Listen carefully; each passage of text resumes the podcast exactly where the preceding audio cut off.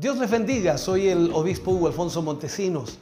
La palabra de Dios para nuestras vidas está llena de esperanza y nos muestra los principales pilares de la fe en nuestro Señor Jesucristo. Te invito a ver con mucha atención el siguiente mensaje. Esperamos que esta palabra pueda bendecir y fortalecer tu vida. Te invito a ver el mensaje de Dios. Libro de Romanos capítulo 15, versículos 13 em, al 21 leeremos. Están dentro de este capítulo. Vamos a hablar de todo el capítulo, pero vamos a tomar estos versículos como base al mensaje de hoy. Romanos 15, versículo 13 al 21. Leo la palabra del Señor en el nombre de nuestro Señor Jesucristo. Y el Dios de esperanza os llene de todo gozo y paz en el creer, para que abundéis en esperanza por el poder del Espíritu Santo. Pero estoy seguro de vosotros, hermanos míos, de que vosotros mismos estáis llenos de bondad, llenos de todo conocimiento, de tal manera que podéis amonestaros los unos a los otros. Mas os he escrito, hermanos, en parte con atrevimiento, como para haceros recordar por la gracia que Dios me es dada, para ser ministro de Jesucristo a los gentiles, ministrando el Evangelio de Dios para que los gentiles le sean ofrenda agradable, santificada por el Espíritu Santo. Tengo pues de qué gloriarme en Cristo Jesús en lo que a Dios se refiere, porque no osaría hablar sino de lo que Cristo ha hecho por medio de mí para la obediencia de los gentiles, con la palabra y con las obras, con potencia de señales y prodigios, en el poder del Espíritu de Dios de manera que desde Jerusalén y por los alrededores hasta Ilírico, todo lo he llenado del Evangelio de Cristo. Y de esta manera me esforcé a predicar el Evangelio, no donde Cristo ya hubiese sido nombrado para no edificar sobre fundamento ajeno, sino, como está escrito, aquellos a quienes nunca les fue anunciado acerca de él verán y los que nunca han oído de Él entenderán. Padre, oramos en el nombre de Jesús. Vamos ante tu presencia hoy, Señor, dándote gracias por tu gran amor y misericordia. Agradeciendo, Señor, este tiempo que tú nos brindarás para poder tener tu palabra a nuestra vida. Permítenos, oh Señor, en esta hora y en este momento, que tu gracia divina, Señor, sea sobre nuestras vidas y que al poder, Señor, enseñar, ministrar a tu pueblo, a tus hijos, a quienes hoy, Señor, están conectados, a quienes hoy están recepcionando, Señor, esta palabra, puedan ellos ser bendecidos, edificados, fortalecidos, guiados, enfocados, Señor, de acuerdo a su propósito. En el nombre de Jesús nos ponemos en sus manos y creemos con todo nuestro corazón que su presencia y bendición estará sobre nosotros hoy para su gloria. Amén y amén, Señor. Aleluya. Vamos a hablar entonces en el día de hoy, en este capítulo 15, de relaciones entre cristianos. Relaciones entre cristianos. Esto es lo que enfocaremos, por supuesto, y varios otros puntos más que Pablo nos da a conocer en este capítulo 15. Lo primero que vamos a destacar es la consideración al creyente de conciencia débil. Recordemos que en el capítulo 14 estuvimos hablando del hermano débil y del hermano fuerte. Entonces vamos a hablar de la consideración al creyente de conciencia débil. Romanos 15.1 dice, los que somos fuertes en la fe debemos soportar las flaquezas de los débiles y no, no agradarnos a nosotros mismos. Ahora, este es un gran principio o también podríamos decir una norma que debe gobernar la conducta del creyente. Pablo se identificó a sí mismo entre los hermanos fuertes en la fe. O sea, él dijo, eh, yo soy fuerte en la fe. Y al mismo tiempo él insistió en que estos deben mostrar consideración por los sentimientos y los prejuicios que pueden tener los débiles. Y como dijo alguien por ahí, hay caramba que los débiles tienen prejuicios. Ahora, la mayoría de las exhortaciones del apóstol se dirigen al hermano fuerte, porque a él le corresponde mayor responsabilidad. Es como decir, exhortaba constantemente al hermano fuerte para que entendiera las debilidades del hermano débil. Entonces, de esta manera, comprende, por supuesto, el hermano fuerte de una forma más amplia el alcance de la obra también de la cruz. De acuerdo a lo que podemos nosotros encontrar en lo que Pablo explica, lo que Pablo enseña, podríamos decirlo de esta manera. Si eres fuerte, emplea entonces esas fuerzas espirituales para soportar los enojos o las manifestaciones de la debilidad de conciencia de los débiles. Porque no estamos aquí en el mundo con el fin de agradarnos a nosotros mismos. O sea, eso es lo que debemos tener cuidado. La ley del amor, que lo estuvimos viendo en el capítulo 14, es todo lo contrario del egoísmo que busca su propia satisfacción. En Romanos capítulo 15, versículo 2, Pablo dice, cada uno de nosotros agrade a su prójimo en lo que es bueno para edificación. Vuelvo a leerlo, cada uno de nosotros agrade a su prójimo en lo que es bueno para edificación. Mucha gente dice que no puede entender cómo el apóstol Pablo pudo hacer un juramento judío, afeitarse la cabeza, raparse la cabeza, hacer votos e ir al templo en Jerusalén de esa manera. La Biblia guarda en realidad silencio sobre muchos aspectos de nuestra sociedad contemporánea y se nos eh, han presentado estos tres grandes principios o principios de separación. Eh, en realidad, en el tiempo de Pablo había muchas cosas que ocurrían, muchas cosas que sucedían, muchos conceptos, muchas ideas, muchas filosofías y la Biblia guarda silencio sobre muchos aspectos de esa sociedad del tiempo. Lo primero que Pablo marca es la convicción.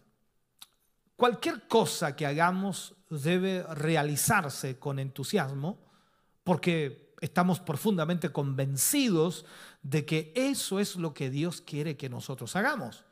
Por eso se le llama convicción, la certeza, la seguridad de lo que estamos haciendo, porque estamos convencidos de que es la palabra de Dios o que es la voluntad de Dios. Luego también marca Pablo la conciencia.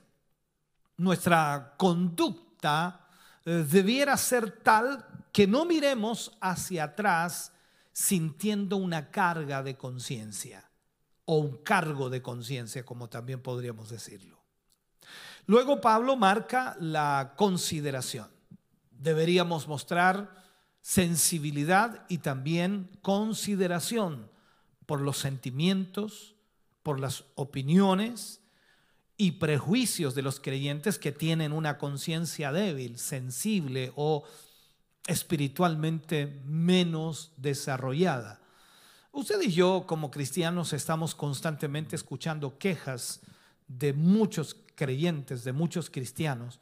Y Pablo dice, como yo soy fuerte, entonces debo entender a los débiles. Ahora, si usted se considera fuerte en la fe, entonces debe considerar a los débiles en la fe. Veamos el ejemplo de Cristo para entender un poco. En Romanos capítulo 15, versículo 3, Pablo dice, porque ni aun Cristo se agradó a sí mismo. Antes bien, como está escrito, los vituperios de los que te vituperaban cayeron sobre mí. Cristo en realidad en la realización de su obra esa obra redentora que Él hizo en la cruz del Calvario, eh, también en la potencia de la resurrección al resucitar al tercer día, ha, ha sido el tema en sí de la epístola que Pablo escribe. Pero esta es la primera vez que Pablo apela a su ejemplo. Y aún así, no menciona ninguna de las obras de gracia que llevan los evangelios, por ejemplo, sino que, que, cita un pasaje mesiánico que aparece en el libro de Salmos, capítulo 69, versículo 9, que muestra que el Cristo vino para ser eh, el blanco de la ira del hombre, ese hombre rebelde que de alguna manera dirige esa ira contra su Dios. O sea, toda su misión fue llevada a cabo bajo el signo del sacrificio propio y el mismo libro de Salmos nos recuerda que pagó lo que no había robado. O sea, vino a pagar la deuda de los demás y no su deuda, de acuerdo a Salmo 69, 4. Esta referencia entonces que Pablo hace eh, cala muy hondo y es un ejemplo eh, de cualquier obra de misericordia en particular.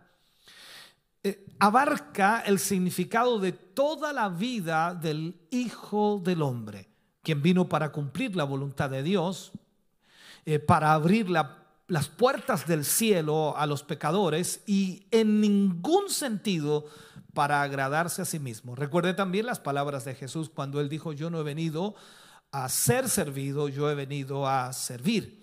Ahora, quienes pretenden seguir al Señor han de ajustar sus actitudes a las del Maestro y al ejemplo que Él da. Entonces, debemos entender que no estamos aquí para ser servidos, sino para servir. Ahora, eso tiene mucha amplitud y no es tan solo los caprichos que las personas puedan tener personalmente, porque cada uno tiene su propia mirada del Evangelio. También pasó en la iglesia primitiva, cuando vemos en el libro de los Hechos, si las viudas eran desatendidas, las mesas no estaban siendo atendidas adecuadamente, la repartición de los alimentos no estaba siendo adecuada y se quejaron eh, allí en la iglesia primitiva porque estaba sucediendo aquello. Entonces los discípulos les dijeron, que no estaba bien que ellos dejaran la palabra y la oración para atender a las mesas. Por lo tanto, debían buscar entre el pueblo siete varones llenos del Espíritu Santo que pudieran atender ese tipo de cosas y ellos se preocuparían de la oración y de la palabra. O sea, siempre habrán quejas en la obra de Dios porque siempre habrán hermanos débiles. O sea, hay hermanos fuertes que deben soportar a los débiles y hay hermanos débiles que siempre se quejarán por algo que les incomoda o por algo que les molesta o algo que no les gusta. Pablo también enfoca aquí el provecho espiritual de las escrituras. Romanos 14:4 dice, porque las cosas que se escribieron antes para nuestra enseñanza se escribieron, a fin de que por la paciencia y la consolación de las escrituras tengamos esperanza. Estamos acostumbrados, no sé si podemos utilizar esa palabra, ¿no? Acostumbrados a resolver nuestros problemas por el examen del Nuevo Testamento. Eso es lo que acostumbramos. Siempre cuando tenemos que resolver algún problema, vamos al Nuevo Testamento. Y nos cuesta trabajo, por supuesto, recordar que los creyentes de la era apostólica no tenían delante de sí mismos las escrituras del Nuevo Testamento, sino que tenían las escrituras del Antiguo Testamento. Habían fragmentos, por supuesto, de cartas y escritos que más tarde habían de ser parte del canon bíblico y que también serían parte de toda la palabra de Dios en el nuevo pacto. Pero lo que ellos siempre utilizaban era el Antiguo Testamento. Las referencias a las escrituras quieren decir siempre las del Antiguo Testamento. Pablo acaba de citar, por supuesto, el libro de Salmos, que tenía eh, eh, rango de testimonio mesiánico, o sea, allí se hablaba del Mesías. Entre los cristianos de su día, el tiempo de Pablo, y pasando gradualmente del tema de los fuertes y los débiles que Pablo está enfocando, a, otros eh, más análogos, ¿no? Pero mm, mucho más amplios. hace un alto para recalcar el gran valor de las escrituras, que fueron para nuestra enseñanza. O sea, notando que nacen de esas escrituras la paciencia, la consolación y la esperanza. La palabra santa revela a Dios, por supuesto, a través de sus obras y también los mensajes que él entregaba. Notan eh, de alguna forma el paso de largos siglos cuando apenas quedaba testimonio en la tierra, pero señalan también los momentos de la intervención de Dios a través de sus siervos y sobre todo por medio de su siervo, nuestro Señor Jesucristo. De paso, entonces, al leer, notamos que es imposible retener la doctrina apostólica y a la vez echar al limbo o echar a un hoyo, por decirlo así, eh, de escritos dudosos muchas porciones del Antiguo Testamento, pues los apóstoles del Señor, siguiendo en ello el ejemplo de su maestro, reconocían la, la plena autoridad inspirada de los escritos tal como lo recibían los judíos de su día. O sea, el conjunto de estas escrituras coincide con nuestro Antiguo Testamento. Todas las cosas, dice Pablo, que antes fueron escritas, todas las cosas que antes fueron escritas, señala entonces la perspectiva apostólica, que veía eh, provechoso en todas las partes de los escritos inspirados. Romanos capítulo 15, versículo 6, Pablo dice, para que unánimes o a una voz glorifiquéis al Dios y Padre de nuestro Señor Jesucristo. Debe haber tal armonía en su alabanza que aquellos que alaben revelen la unidad de los creyentes. O sea, no podemos alabar en forma separada si estamos juntos debemos alabar de tal manera que debe haber unidad en los creyentes. Cuando realmente se glorifica a Dios, la pared intermedia de separación entre judíos y otros pueblos se derriba como también se derrumbó el muro de Jericó al tocar las bocinas y gritar el pueblo, como también se partió el velo del templo cuando Jesús murió en la cruz. O sea, estamos hablando de que toda división se rompe cuando alabamos y adoramos a Dios.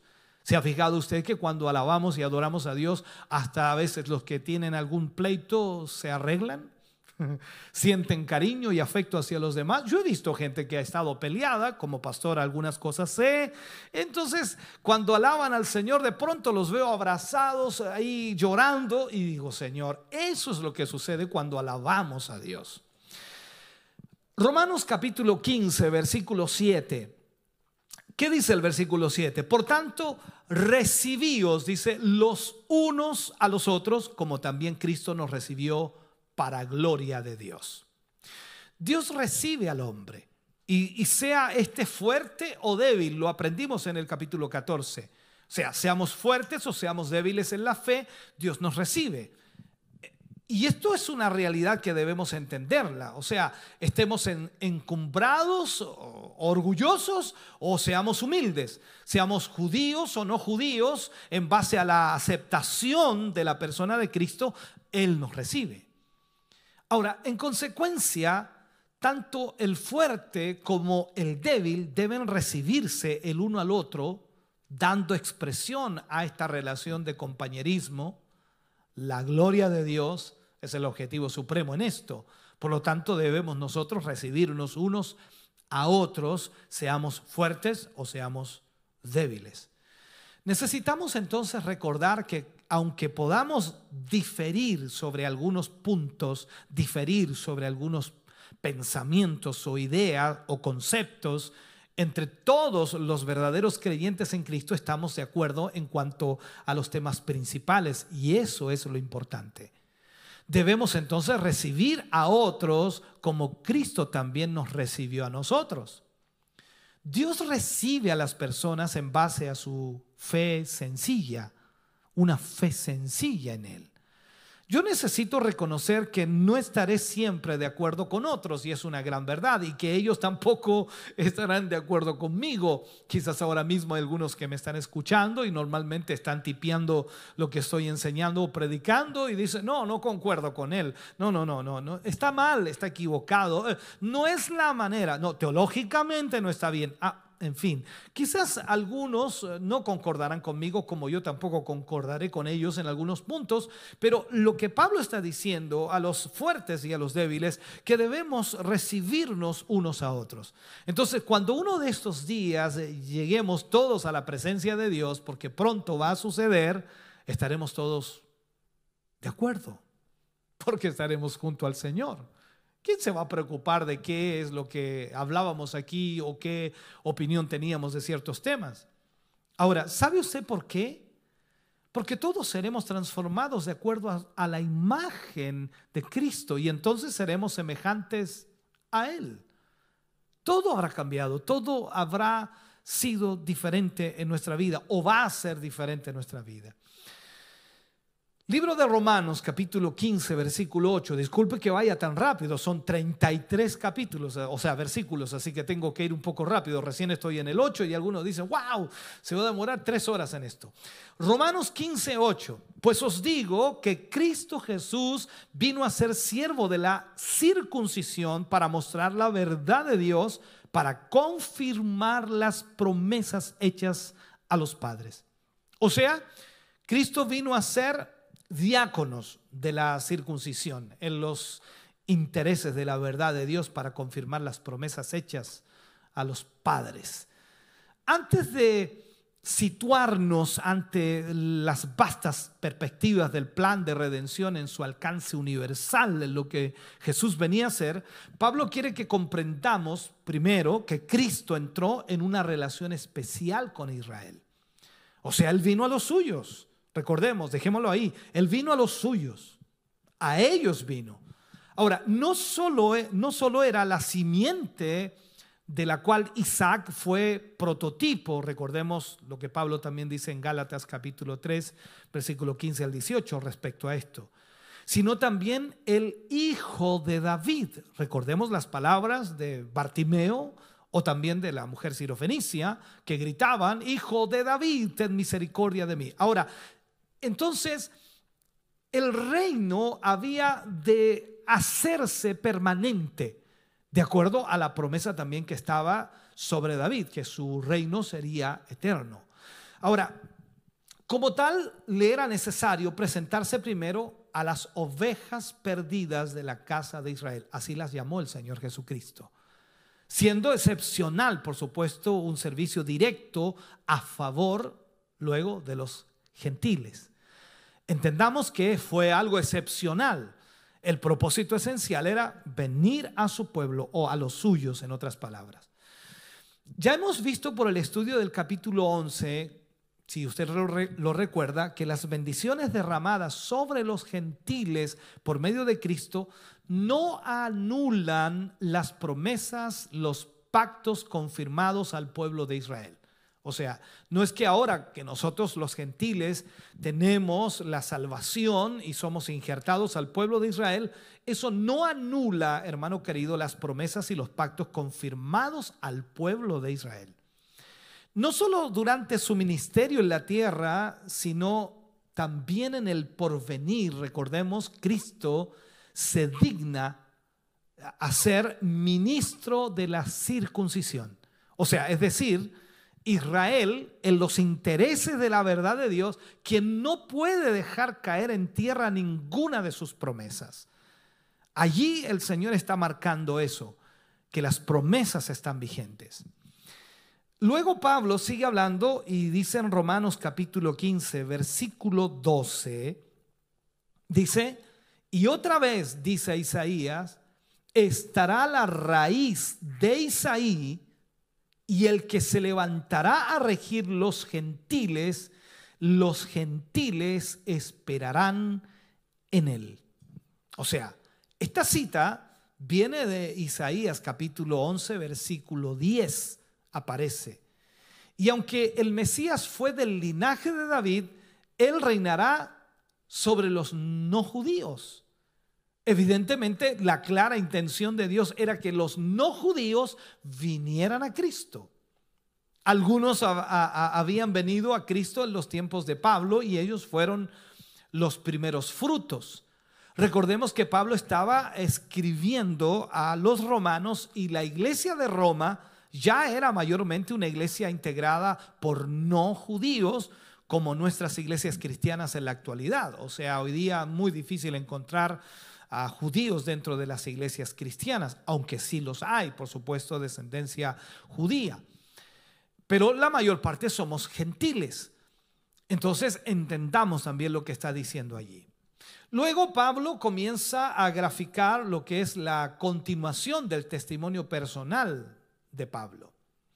Y en Romanos 15, 17 dice Pablo de esta manera, tengo pues de qué gloriarme en Cristo Jesús, en lo que a Dios se refiere. Pablo habría escrito no, no con audacia, o mejor dicho, lo había hecho con audacia y lo había hecho para los romanos y le pidió constantemente disculpas sabiendo que estos creyentes en Roma probablemente no necesitaban de sus instrucciones. O sea, es como que tenían preparación y Pablo les pedía disculpas. A pesar de esto, sin embargo, escribió con confianza a los romanos. No hay ninguna arrogancia personal aquí. Pablo era siervo de Cristo Jesús y estaba cumpliendo la voluntad de Dios. Es importante que veamos esto, muy importante. Si hay una cosa que nunca debiera caracterizar a un siervo de Dios, es el orgullo. El orgullo no debe estar en un siervo de Dios. Nunca debiéramos actuar como quien desempeña un oficio o una profesión, sino más bien ocupar la posición que estamos simplemente sirviendo al Señor y que Él es el que ejerce, por supuesto, la autoridad. Veamos entonces lo que Pablo amplía en Romanos capítulo 15, versículos 20 y 21. ¿Qué dice? Y de esta manera me esforcé a, a predicar el Evangelio no donde Cristo ya hubiese sido anunciado o nombrado para no edificar sobre fundamento ajeno, sino como está escrito, aquellos a quienes nunca les fue anunciado acerca de Él verán, y los que nunca han oído de Él entenderán. Fue una cuestión de, de honor para Pablo, más que competencia. Lo que le motivó, por supuesto, a ir como pionero a donde el Evangelio no había sido predicado. Era un, era un verdadero misionero Pablo en realidad. No predicó donde ya había una iglesia ni donde otros ya habían ido. Hoy día conocemos misioneros que van a las iglesias a predicar. Uno se pregunta, dice, ¿qué misión están haciendo? En realidad Pablo fue donde Jesús no había sido anunciado y, estaba mostrando en realidad lo que es ser realmente un misionero. Pablo era un evangelista al mismo tiempo, según el significado de esta palabra en el Nuevo Testamento. Pablo nunca, nunca, nunca, nunca envió un equipo para que fuera primero a prepararle el terreno, sino que él fue solo. Cuando Pablo entraba en un pueblo, no recibía ninguna bienvenida oficial, no lo estaban esperando. El alcalde no salía a saludarlo, no le daban las llaves de la ciudad. Y si alguien le saludaba, por lo general era, por supuesto, el jefe de la policía, por decirlo así, eh, que generalmente le arrestaba o le metía en la cárcel, de acuerdo a toda la experiencia que Pablo vivió. Y, y ya que los apóstoles pusieron el fundamento, los creyentes tenían que ser muy cuidadosos en discernir quiénes eran realmente los apóstoles y a quienes estaban escuchando. Ahora, Pablo tenía estas credenciales y características de los apóstoles y los primeros predicadores del Evangelio. Por lo tanto, todo el mundo quería oír a Pablo de una u otra manera, al menos los que sabían de Pablo. ¿Qué hace Pablo? Entonces, la visita a Roma como parte del plan general de Pablo. Pablo quería visitar Roma, De acuerdo al libro de Romanos 15:22 dice, por esta causa me he visto impedido muchas veces de ir a vosotros. Pablo quería ir a Roma, pero algo siempre sucedía y no podía llegar a Roma. Cuando Pablo dijo eh, que él había sido impedido muchas veces, podemos estar seguros que en verdad muchos obstáculos fueron puestos en su senda o en su camino. Pero el mensaje de las buenas noticias del Evangelio siempre llegó a donde tenía que llegar. Y lo mismo sucede en la actualidad. Podríamos pensar eh, en los problemas internos de la iglesia de Corintio, por ejemplo, que se vislumbraban en las epístolas enviadas a aquella iglesia. Eh, el viaje en sí era fácil y de todos modos tales impedimentos habían estorbado sus planes muchas veces de poder estar en Roma o de poder estar en otro lugar, de poder visitar otra iglesia o de ir a evangelizar. En fin, siempre había algún pero en alguna circunstancia en alguna situación. No es que todo le fue mal, al contrario, vemos que Dios lo ayudó e hizo cosas sorprendentes y extraordinarias. Vemos también en el capítulo 15, versículo 25 y 26, la preocupación del apóstol Pablo.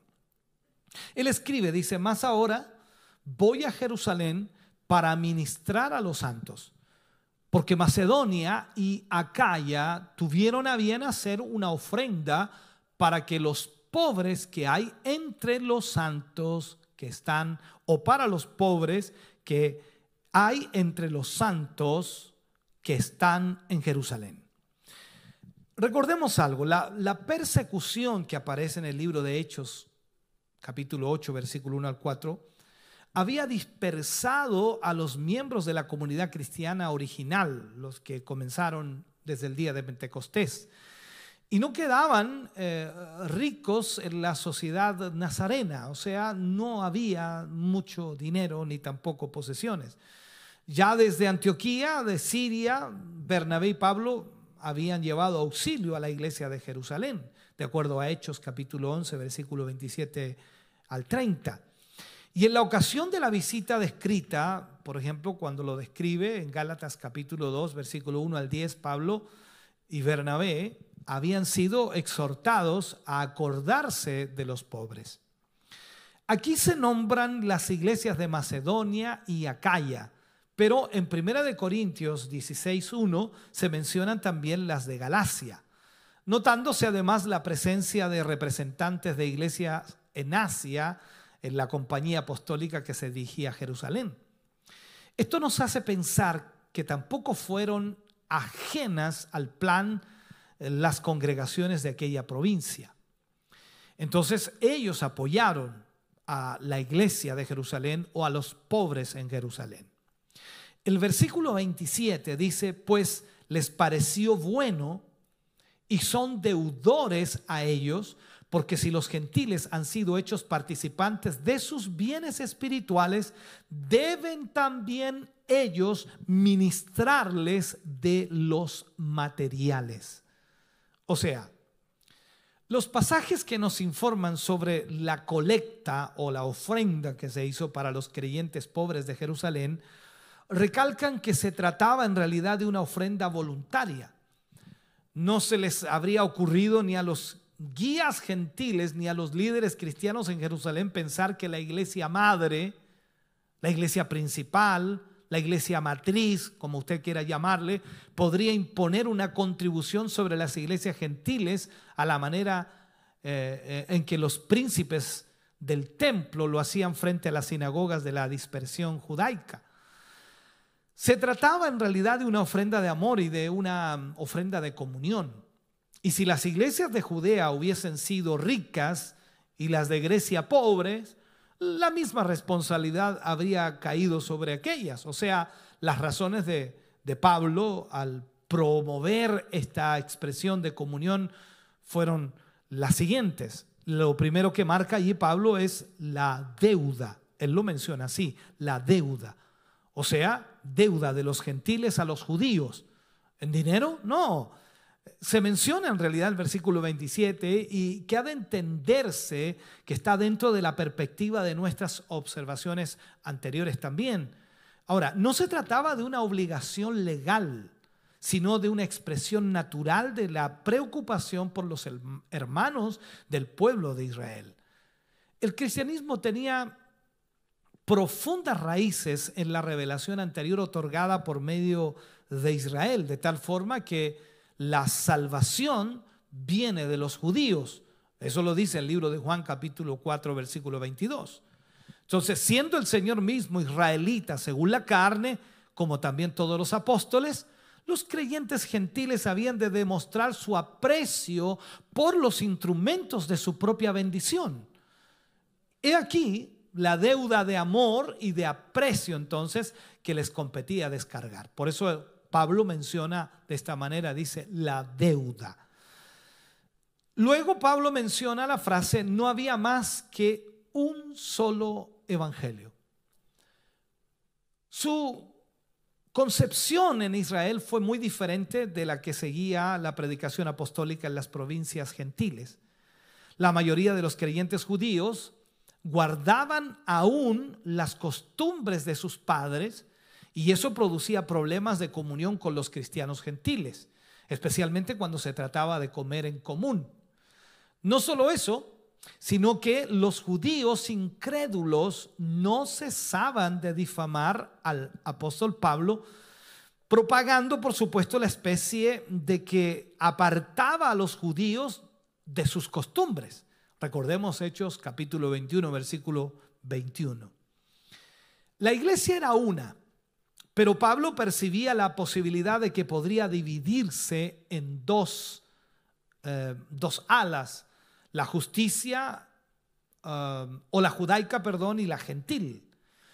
Peligro que por, por supuesto quería evitar a toda costa. Pablo no estaba tratando de dividir la iglesia ni que se produjera esa división.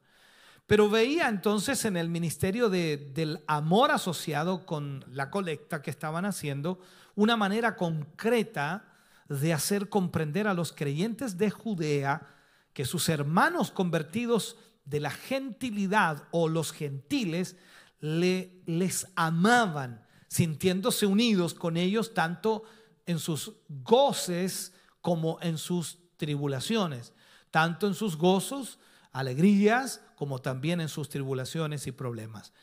Esta manifestación práctica del amor había de ser mejor eh, enfocado, ¿no? Eh, nosotros utilizamos a veces palabras extrañas, pero Pablo trata de dar eh, este, este punto, mejor un cemento, por decirlo así, para salvar la comunión de la iglesia, dando una solidez al amor de los gentiles hacia la iglesia judía, por llamarla así de esa manera.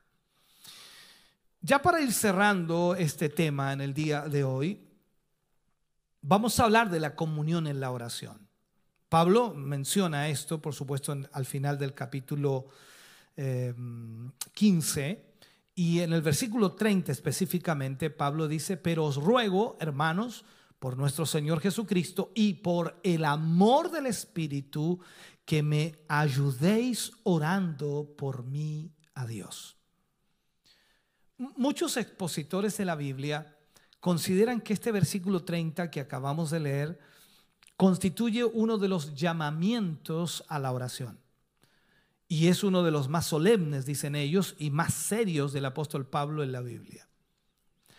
Pablo reconoció que enfrentaba peligros y que había llegado a una crisis en su ministerio. Sus enemigos estaban por todas partes. Pablo tenía amplios motivos para temer, como por ejemplo los eventos que siguieron, así lo demostraron, por supuesto que estaba constantemente ante enemigos. Aquí Pablo pidió oración. Y Él lo hace por medio de nuestro Señor Jesucristo. O sea, les pide de esta manera, por nuestro Señor Jesucristo les pido que oren por mí. Él era consciente de que todo lo que le sucediera estaría bajo el control de su Señor. Entonces pide a los creyentes de Roma y también de Jerusalén que le ayuden con sus oraciones. Y podemos ver que el Señor Jesús es el intercesor por medio del cual todos los creyentes tienen que acudir a Dios. Luego dice que me ayudéis. Esta, esta palabra griega tiene el sentido de luchar. Es como decir, quiero que luchen conmigo. Pidió que se unieran con él en esta lucha. Cuando Pablo oraba, él esperaba resultados, es lógico. A veces pensamos en Pablo como el hombre de personalidad fuerte, capaz para afrontar impávido todos los peligros y todos los problemas que le iban surgiendo en el curso de sus trabajos misioneros y apostólicos. Pero no nos equivocamos. Y puedo decir así que a veces al mirar a Pablo creemos que era un tremendo hombre que, como dije anteriormente, tenía una capacidad enorme. Pero la verdad, cuando comenzamos a estudiar de esta manera, a veces creo que nos equivocamos con tal de recordar que la potencia no radicaba en el hombre, sino en el Espíritu Santo. Recuerde que Pablo siempre marcó eso, que obraba tan poderosamente por medio del Espíritu Santo y ni siquiera era él. A veces se sentía como un niño que caminaba frente a lo desconocido, muy consciente también del poder de Satanás que se oponía a su labor, tal como lo menciona en 2 de Corintios 4, 7 al 12. Y por eso él solicitaba tantas veces las súplicas y las intercesiones de la familia de Dios.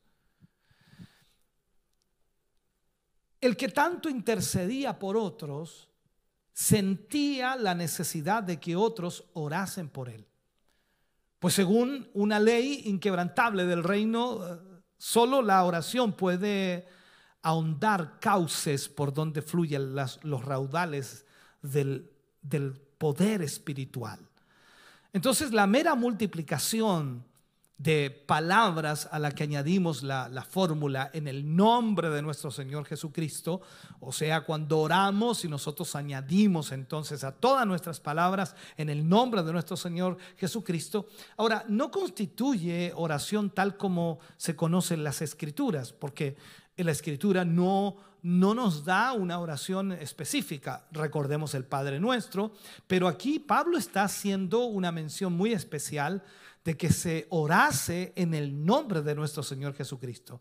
Entonces Pablo pide a los hermanos que luchen juntamente con él en sus oraciones a Dios, siendo, por supuesto, el, el verbo, eh, de alguna manera, de acuerdo a la, a la, raíz, eh, que se relaciona con la expresión de agonía del Señor en el huerto de Hexemaní, tratando de graficar Pablo ese mismo verbo cuando Jesús oró en el huerto de Hexemaní y la agonía que él sintió, también entonces Pablo está tratando de expresarles que necesita urgentemente la oración de ellos porque está en agonía.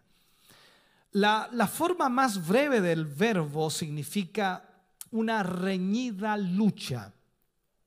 La verdadera intercesión no es un recital fácil de ciertas peticiones y no es que usted va a estar recitando algunas frases porque, bueno, hay que orar, sino en realidad un servicio que puede compararse con una lucha de dos combatientes que miden sus fuerzas y persisten en la lucha hasta el fin para conseguir la victoria. Cerrando este tema, el apóstol desarrolla ampliamente esto en el libro de Efesios 6, 11 al 20. Pasaje notable, por supuesto, por el concepto de lucha y por el énfasis que recae sobre la oración y también la intercesión relacionadas con su propia labor como embajador en cadenas, como también lo menciona. Entonces, ¿cuánto de nuestra oración es una lucha? ¿Y cuánto de ella es un mero formalismo? Ahí está en realidad lo que debemos nosotros notar. A veces la oración se transforma simplemente en una serie de palabras expresadas sin siquiera tener un contexto o tener un enfoque. Pero Pablo aquí está hablando de una lucha. La oración debe ser una lucha. En Romanos 15, 33 dice que el Dios de paz sea con todos vosotros. Amén. Pablo entonces concluyó con una bendición. Ahora, el uso de las palabras, el Dios de paz, cuando hablamos de eso, entonces cuando hablamos de lo que Pablo dice allí, muestra que Pablo conocía la paz aún encontrándose encadenado en una cárcel, en medio de la tempestad, en un naufragio, siendo azotado, siendo encarcelado, en fin. O sea, él encontraba la paz. Y nuestra oración tiene que ser de esa manera. Es que usted también puede conocer esa clase de paz en su vida diaria. Si usted también, por supuesto, cuando ora, lo transforma en una lucha y lo hace en el nombre de nuestro Señor Jesucristo. Cuando Pablo explica todo este capítulo, por supuesto, o cuando tratamos de entender todo ese capítulo que Pablo escribe, nos impresionan ciertas cosas y son extraordinarias. Y lo más importante es que nosotros podamos aplicarlo a nuestra vida y llevarlo a la práctica para que Dios pueda bendecir nuestra vida y podamos realmente ser usados para su gloria. Le invito para que oremos al Señor. Padre, en el nombre de Jesús, vamos ante su presencia hoy. Agradecemos, Señor, este tiempo y agradecemos su palabra para nuestra vida y corazón. Gracias, Señor, porque hemos podido hoy ministrar a sus hijos y a sus hijas. Gracias, Padre, porque usted nos ha hablado una vez más a través de su palabra. Bendiga a aquellos que han podido oír, que han podido, Señor, estar atentos a esta palabra. Bendíceles, fortaléceles y derrama tu bendición sobre ellos. En el nombre de Jesús pedimos, Señor, que esa gracia maravillosa tuya pueda venir sobre cada uno de tus hijos. Señor, en esta hora y momento, sea tu gracia divina, sea tu poder maravilloso, sea tu Espíritu Santo obrando sobre cada uno de tus hijos. En el nombre de Jesús lo agradecemos hoy. Amén y amén, Señor. Estamos contentos de que hayas visto y escuchado este mensaje. Creo con todo mi corazón que Dios le ha bendecido. Quiero invitarles a suscribirse a mis redes sociales, donde tenemos contenido que le ayudará a alimentar su vida espiritual.